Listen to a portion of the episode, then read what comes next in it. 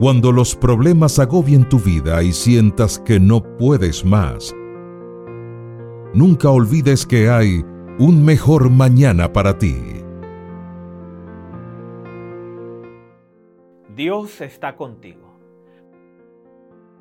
Puede ser que esta reflexión te llega mientras saboreas el gusto amargo de la derrota, lloras lágrimas de los sueños frustrados, los castillos que construiste se desboronaron en un instante, vinieron las olas de las crisis y descubriste que habías construido en la arena.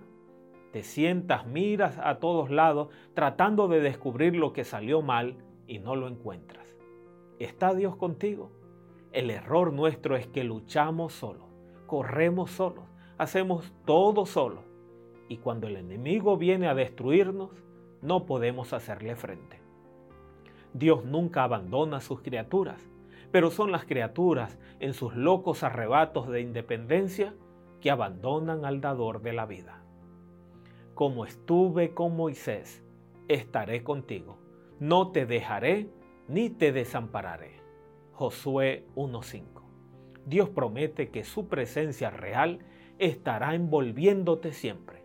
Te conducirá, te proveerá, te protegerá en todo tiempo. Lo único que necesitas es orar, confiar, escuchar y obedecer sus mandamientos. Que Dios te llene de su presencia cada día, que Él supla los anhelos que hay en tu corazón. Y así habrá un mejor mañana para ti.